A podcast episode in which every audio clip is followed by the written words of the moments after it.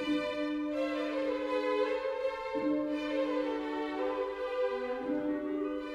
Pomeranze hat so Zitrone, Grapefruit, Orange, so eine Kombination ist das. Also leichte Säure. Ich habe es jetzt gerade aufgeschnitten. Sie drucken sie jetzt auch helfen zusammen, dass so ein bisschen Saft rauskommt und dann es einfach mal drüber schlecken. Es ist eine sehr angenehme Säure und hat auch so ein Pep. Also wenn man ein bisschen was von der Schale noch mitmischt, wenn die ätherischen Öle von der Schale noch mitkommen, ist ein rundum spaßiges Vergnügen. Konditor Walter Simon schneidet uns in seinem Café noch ein bisschen was auf. Fruchtig, bitter, Grapefruit ähnlich schmeckt sie. Um wie viel exotischer muss sie den adligen Herrschaften vor 500 Jahren vorgekommen sein, als es noch keine Flugmango oder Maracuja im Discounter zu kaufen gab. Die Goldpomeranze ist das kulinarische und gärtnerische Aushängeschild für die große Passauer Gartentradition. Die Urpflanze aller Orangen hat der frühere Leiter der Stadtgärtnerei Hermann Scheuer vor etwa 15 Jahren in historischen Unterlagen wiederentdeckt und er ist fasziniert von ihr. Es ist eine Pflanze, die seit über 4000 Jahren verwendet wird als Grundlage für alle Orangenzüchtungen weltweit und es stammt ja ursprünglich aus dem Himalaya und ist dann über die damaligen führenden Gartenkulturländer Persien, Ägypten, Griechenland im Jahre 1000 nach Italien gekommen dann hat es irgendwann 1554 den Sprung über die Alpen geschafft. Hermann Scheuer ist stolz darauf, dass ausgerechnet Passau eine der ersten Städte nördlich der Alpen war, wo sie überwintern konnte. Das belegt eine Pflanzeninventarliste aus dem fürstbischöflichen Hofgarten von 1554. Zu lesen ist da Verzeichnis der Bäume im Hofgarten Hackelberg, die im Feigenhaus und Wurzgarten sind. Feigenbäume, Granatäpfel acht Pomeranzenbäume klein und groß. Da spielen wir wirklich in einer absoluten Top-Liga. Es gibt nämlich nur vier Städte, die das wissenschaftlich nachweisen können. Das ist Prag, Wien, Augsburg und Passau. Dass es möglich war, Orangen nördlich der Alpen zu überwintern. Geleistet haben sich die Fürstbischöfe von Passau, die Goldpomeranzen. Sie zu kultivieren war in der Renaissance Zeichen von Macht, Wohlstand und Stärke.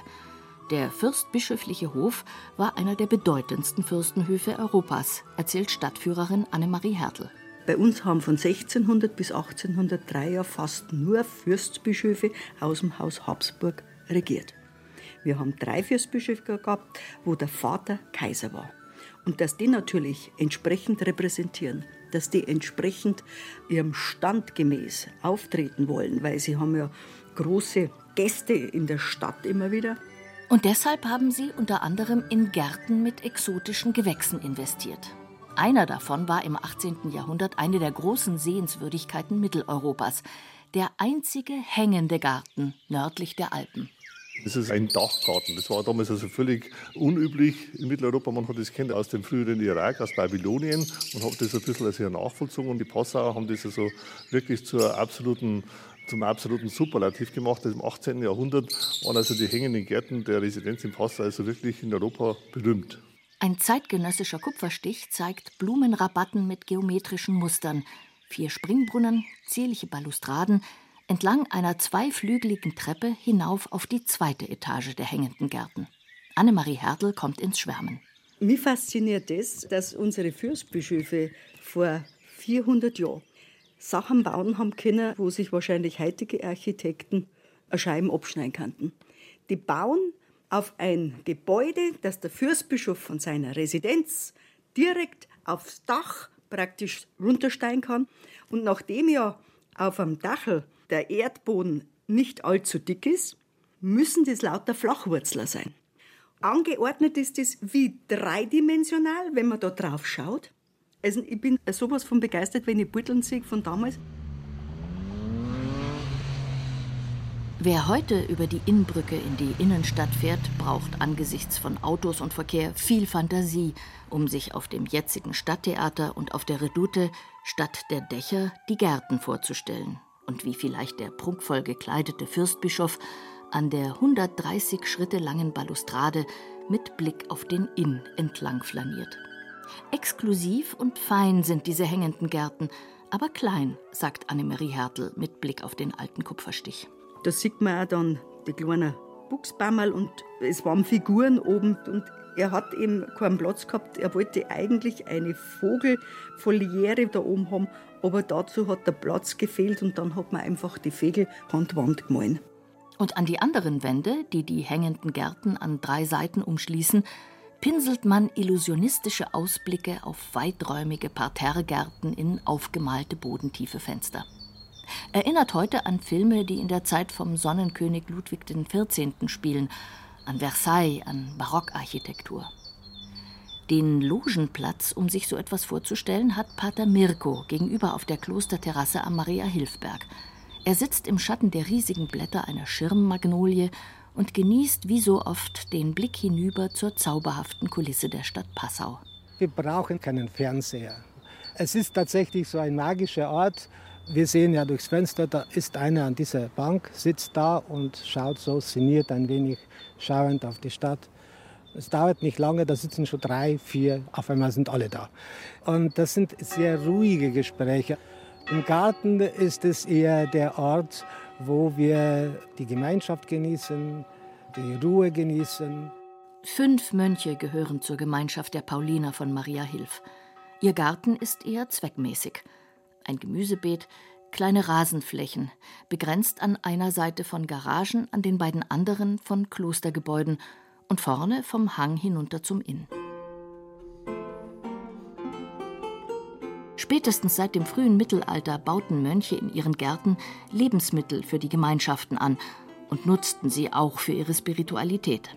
Zum ersten Mal schriftlich belegt ist ein Passauer Klostergarten übrigens 1073. Da gehörten zum Kloster St. Nikola Weingärten in Oberösterreich. Oben auf dem Maria-Hilf-Berg, wo früher Kapuziner lebten, sinniert Pater Mirko gerne über dieses Thema. Der Garten war schon immer ein Sinnbild für Spiritualität. Wenn Sie an Paradies denken, da geht Gott auch spazieren im Garten mit Adam und Eva. Das ist ein Ort der Begegnung zwischen Gott und Mensch. Das griechische Wort Paradies heißt ja Garten. Das wissen viele nicht. Das Parados, Paradies meint nicht Schlaraffenland, sondern Garten. Und das ist selbstverständlich so ein Ort, in der man Gott begegnet. Ganz wichtig für die Ordensspiritualität war auch die physische Arbeit. Das ist bis heute der Fall. Also die Mönche durften, mussten physische Arbeit leisten, auch wenn sie Wissenschaftler waren, Professoren oder sonst was. Aber die Wertschätzung der körperlichen, physischen Arbeit war sehr hoch. Und jeder durfte dann auch in einem solchen Garten mitwirken. Nur ein paar Meter Luftlinie den Berg hinunter, aber von hier aus wegen der vielen Bäume am Hang nicht zu sehen, verbirgt sich der Garten von Steffi Fichtel. Die junge Managerin berät tagsüber Unternehmensgründer, aber in jeder freien Minute hat auch sie die Hände in der Erde, wie einst die Mönche. Nach fünf Minuten Arbeiten im Garten ist da kein Stressgedanke mehr, kein Arbeitsprojektprozess, was irgendwie gewälzt werden will von einer Hinwindung in die andere, sondern es ist dann wirklich Hände in die Erde und Kopf abschalten. Und das ist unheimlich entspannend und man kann am Abend richtig gut schlafen. Drei große Hochbeete, jeweils einen auf vier Meter lang, stehen hier etwa auf der Hälfte des Maria-Hilfbergs, umgeben von einem gepflegten Urwald aus Blumen, Sträuchern und Bäumen. Der Garten weist in die Zukunft, ist nicht das umzäunte Refugium einer einzelnen Person, sondern Nachbarschaftsraum, ein Gemeinschaftsprojekt im Freien zwischen den alten Gebäuden der Innenstadtbrauerei. Also es ist was, was mein Traum ist, würde ich mal sagen, aber wo die Idee dahinter steckt, dass es für jeden so ein Fleckchen gibt, auch was zu machen. Und es ist unheimlich begeisternd, wie viele Menschen, mit denen ich darüber spreche, also über das Gärtnern allgemein, dann so einen sehnsüchtigen Blick bekommen. Ah, ich würde auch so gern mal wieder dreckig nach Hause gehen oder verschwitzt mit einer Schaufel irgendwo stehen oder was anders machen, als im Büro zu sitzen. Also diese Sehnsucht, wirklich was mit den Händen zu machen und was zu machen, wo man am Abend zwar kaputt ist, aber einfach das Gefühl hat, man sieht das Ergebnis, die hat jeder. Zurück zu den Fürstbischöfen. Die hatten vermutlich keine Erde an den Händen, sondern waren die Ideen- und Geldgeber für ihre prächtigen Gärten. Mindestens so spektakulär wie ihre hängenden Gärten war ihr 1542 angelegter italienischer Garten in Passau-Hackelberg. Schon der Weg des Fürstbischofs dorthin war extravagant. Wenn er nach Hackelberg rüberfährt in sein Gartenschloss, da fährt er auf einem vergoldeten Schiff. Neben ihm auf dem Schiff, da haben die Musiker. Und wenn es eben heiß war in der bischöflichen Residenz drüben im Sommer, dann ist man eben ins Gartenschloss rübergefahren nach Hackelberg. Und da waren ja auch fantastische Gartenanlagen, die vorgegangen sind, also bis heute, wo die Straße reinmündet, direkt von der Stadt raus. Wir sind in der Zeit der Renaissance. Gärten sind symmetrisch und geometrisch angelegt. Mailand und Florenz sind die Vorbilder für Kultur in Europa und deshalb müssen im italienischen Garten natürlich auch Orangen wachsen. Sie erinnern an goldene Äpfel, wie der Held Herkules in der griechischen Mythologie einen aus den Gärten der Hesperiden raubt. Und deshalb stehen in der Renaissance die Pomeranzen für Macht, Wohlstand und Stärke bei den Herrschenden. Und deshalb sind sie Grundlage für viele Spezereien, Marmeladen oder Soßen den Goldpomeranzen einen angenehmen Geschmack zu entlocken, ist aber nicht so einfach, weiß Konditor Walter Simon. Also wenn man es in Natura isst, ist es extremst sauer und wird dann auch pelzig auf der Zunge. Aber so darf natürlich keine Praline schmecken. Man muss natürlich schon wissen, wie man damit arbeitet. Das sind die Geheimnisse, die ein Konditor nicht verrät, weil es ist wirklich extrem schwierig, mit der Art zu arbeiten. Und wir haben auch lange gebraucht dazu, dass wir das Bittere rauskriegen und den Geschmack der Pomeranze aber im Vordergrund haben. Nur so viel verrät er. Im November, wenn die Früchte geerntet sind, braucht es viel Handarbeit. Sie sehen es ja außen, man hat so ganz leichte Härchen. Man muss die, wenn wir es mir verarbeiten, mit einer Obstbürste jede einzelne vorher abbürsten, damit wir dann an die Schale rankommen. Waschen darf man es nicht, damit die ätherischen Öle drinnen bleiben in der Pomeranze. Und wie sieht die Praline aus? Außen eine weiße Schokolade, die ein wenig gelblich eingefärbt ist, damit man die Assoziation kriegt, Goldpomeranze. Und innen hat man dann ein schönes Orangengelee in Kombination mit der hervorragenden Trüffelmasse. Die Goldpomeranzenfrüchte sind übrigens etwa halb so groß wie Zitronen und kugelrund, eher gelb als orange. Die Schale macht der Konditor dann in einem Pflanzenöl haltbar, sodass er mit dem Pomeranzenaroma das ganze Jahr über die besondere Praline herstellen kann. Ob die Hofapotheker der Fürstbischöfe oder ihre Leibköche es auch schon so gemacht haben? Darüber ist nichts bekannt. Aber der frühere Chef der Stadtgärtnerei Passau, Hermann Scheuer, will unbedingt, dass wieder damit experimentiert wird. Wir haben also hier eine Kooperation mit der Gastronomie-Berufsschule in Passau, die dann seit Jahren diese Pflanze verwenden zu allen möglichen Kochrezepten, beliefern also alle Passauer Konditoreien. Wer also immer damit experimentieren möchte, bekommt von uns Früchte und wir kriegen also vielfältige Rückmeldungen, dass da wirklich hervorragende Produkte dabei sind. Rund 300 Goldpomeranzenbäume hat die Stadtgärtnerei in den vergangenen knapp 15 Jahren in der Stadt verteilt. Wir haben natürlich durch das, dass unsere Stadt geografisch bedingt also sehr, sehr kleinteilig ist und wir keine riesigen Parkflächen haben, haben wir wirklich versucht, also die Schönheit unserer Stadt aufzunehmen und wirklich jedes Eckerl, jedes Winkelchen anzupflanzen und wie eine Spur zieht sich also die Passauer Goldpomeranze durch alle Gassen, durch alle Stadtteile. Wer die Augen aufmacht, kann die Goldpomeranzen auch jetzt im Frühsommer in vielen Winkeln entdecken. Die weißen Blüten sind verschwunden. Die Früchte ähneln dicken grünen Heidelbeeren. Die Blätter sind saftig grün und von der Form her wie Blätter von Apfelbäumen. Darunter verbergen sich die spitzen, harten Stacheln. Nicht immer zur Freude der Gastronomen, wie beim San Paulo am Paulusbogen, wo große graue Sonnenschirme die Tische beschatten. Die ist schon wunderschön und gehört irgendwie zur Stadt. Gell? Aber mit den Schirmen vertragt sie nicht, weil die ein bisschen stachelig ist. Gell? das weiß auch Elisabeth Kandelbinder vom City Marketing Passau. Da muss man wirklich vorsichtig sein mit den Stacheln, weil die geben auch nicht nach und die sind echt lang und pieksig. Und wenn sie da Stoff drin verfangt, da hat der Stoff verloren. Aber trotzdem stehen immer mehr Goldpomeranzen auch in Passauer Gärten. In vielen Gärtnereien gibt es sie zu kaufen. Die von Stadtführerin Anneliese Hertel ist schon gut zwei Meter hoch. Ich bin wirklich besonders stolz drauf, weil es heuer das erste Mal blüht. Wir haben die jetzt schon etliche Jahre und ich habe jetzt auch schon gesagt zu meinem Mann, heuer muss die raus, ich mag nicht mehr, weil es nicht blüht der gefällt es da nicht. Und vor 14 Tagen kommt der Rei, sagt er, du schau, der Goldpomeranze, die blüht über und über. Und jetzt hoffe ich, dass es auch schöne Früchte gibt. Mindestens fünf Jahre dauert es, bis eine Goldpomeranze zum ersten Mal blüht. Aber für Annemarie Hertel ist sie viel mehr als nur ein hübscher Baum mit ungewöhnlichen Früchten. Weil es eben Passauer Goldpomeranze ist. Und wir haben ja von Verzeichnissen in der früheren Zeit, dass man über 100 solcher Goldpomeranzen hat eben der Fürstbischof in seiner Orangerie gehabt. Und wenn man bedenkt, dass so eine Pflanze um 1500 von den Kosten her so war, dass ein Handwerker ein halbes Jahr hätte arbeiten müssen, dass er so eine Pflanze kaufen kann. Und der Fürstbischof hat 120 in seiner Orangerie. Dann kann man sich den Stellenwert vorstellen. Zu lesen ist ein bisschen was von diesen historischen Informationen auf den Tafeln, die bei jeder der 300 Goldpomeranzen im Stadtgebiet stehen. In dem winzigen Park hinter dem Paulusbogen zum Beispiel, wo hinter einem der Verkehr von der Fußgängerzone zur Altstadt fließt, aber vorne sich der Blick über die Donau hinüber nach Hackelberg weitet. Elisabeth Kantelbinder fängt ein bisschen an zu schwärmen. Wir haben unsere Rosen. Ich meine, Rosen haben auch Dornen.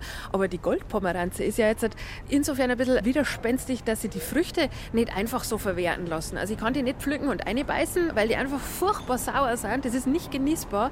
Und deswegen bedarf die Goldpomeranze durchaus ein bisschen Aufmerksamkeit.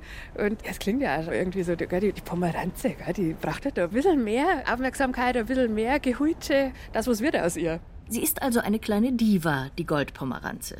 Aber immerhin verträgt die aus dem Himalaya stammende Urmutter der Zitrusfrüchte das Donauklima ganz gut.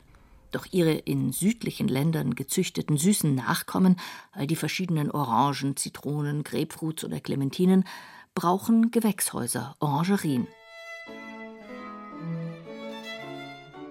Rund um das Gartenschloss Hackelberg standen außer der Orangerie im 18. Jahrhundert auch noch Feigen, Zwetschgen und Ananashäuser. Springbrunnen und Wasserkaskaden. Mit der Aufklärung veränderte sich der Blick auf den Garten. Statt strenger Symmetrie sollte die Natur selbst Raum bekommen. Das Naturrecht als Teil der Freiheit. Der englische Garten als Sinnbild dafür.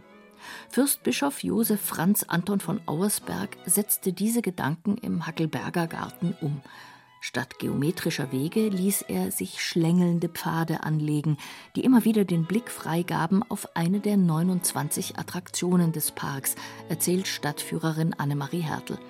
Sie blättert in einem Buch mit Kupferstichen, die Brücken zeigen, Triumphbögen, Pavillons oder das Porzellanhaus. Und er baut sie dann ein separates, privates, kleines Dörfchen, ein Holländerdörfchen, die Plantage. Und um die Plantage, da gingen sechs Häuser um einen Schwanensee rum. Da ist ein Taubenkobi und der Taubenkobi ist eine Windmühle. Also die haben wirklich alles nur vom Feinsten. Und da oben hat der Fürstbischof gewohnt, wenn er in der Natur sein wollte. In dem Dörfchen. Das mittlere Haus hat er gehört. Da hat seine Familie, sein Bruder, die haben alle da oben eine Häuser gehabt. Auch eine Eremitage gab es im Fürstengarten. Eremitage hat bedeutet, dass sie von vorne hineingegangen sind. Dann haben sie gemeint, sie kommen in ein Bauernhaus rein. Da war wirklich alles genauso wie im Bauernhaus. Und dann öffnen sie eine Türe und dann Macht, Pracht und Herrlichkeit. Dahinter, hinter der Eremitage, waren die Prunkräume. Dass, wenn man keine Lust mehr gehabt hat zum Bauern spielen, das haben sie praktisch nur gespielt, die hohen Herren, ist man eben weitergegangen und hat sich dann bewirten lassen. Gekrönt aber hat Fürstbischof Auersberg seinen umgestalteten Garten mit einem frühklassizistischen Schloss.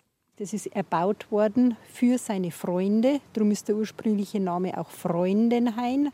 Das ist im Laufe der Jahrhunderte dann verschwunden. Schloss Freudenhain ist heute das Auersberg-Gymnasium Passau. Barbara Kreilinger war hier einst Schülerin und ist jetzt für das Sekretariat zuständig. Der Garten vor dem Eingang des in Weiß und Gelb gehaltenen Schlosses ist heute wieder symmetrisch als Rosengarten angelegt. Zu Fürstbischofszeiten ging das Schlossgelände direkt über in den Schlossgarten Hackelberg. Der aufgeklärte Fürst hat ihn für seine Bevölkerung geöffnet, wollte ihnen Bildung und körperliche Ertüchtigung zukommen lassen.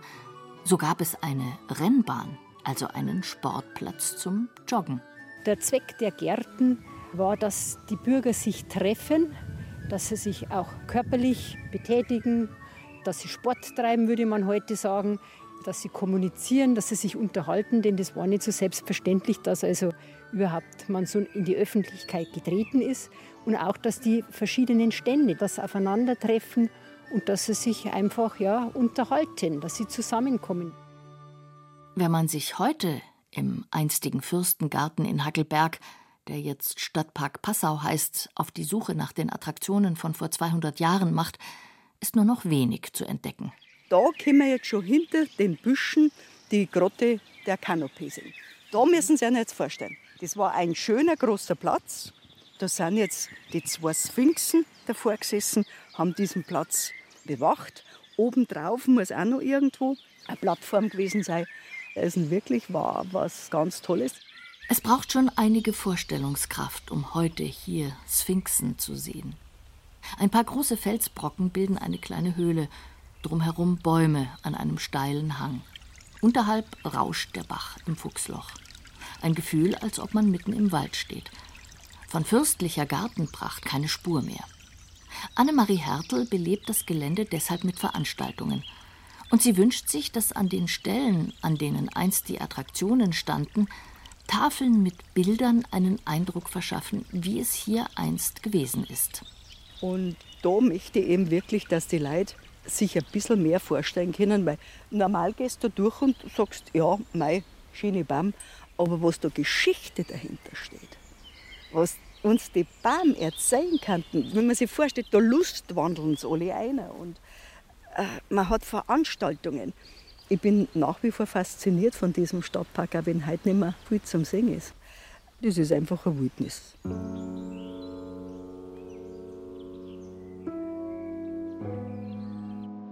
Zu Ende ging es mit der Passauer Gartenherrlichkeit schon bald nach Auersbergs Tod 1795. Er starb im holländischen Dörfchen. Sein Nachfolger konnte mit all dem nicht viel anfangen, und die Säkularisation tat ein Übriges. Passau wurde bayerisch und war für die Münchner Wittelsbacher zur entfernten Provinzstadt geworden. Die Gärten verfielen. Ab und zu findet man bei Hochwasser im Inn noch die haben anscheinend einfach, wie sie das alles auflassen haben, die Sachen in den Inn geworfen. Irgendwelche Kugeln oder Figuren hat man im Inn schon gefunden. Also das ist ein Verbrechen, muss ich sagen, was wir da gemacht haben, also dass man sowas überhaupt einmal auflässt, dass man sowas nicht weiterpflegt, weil das sowas Besonderes war und das hat uns rausgekommen. Auch das Wissen um die Goldpomeranzen war verloren. Weil sie als bitter und ungenießbar galten, haben moderne Zitrusfrüchte sie mit der Zeit verdrängt. Doch jetzt ist sie wieder da, die Goldpomeranze, als Botschafterin für die große botanische und gärtnerische Vergangenheit der Stadt Passau.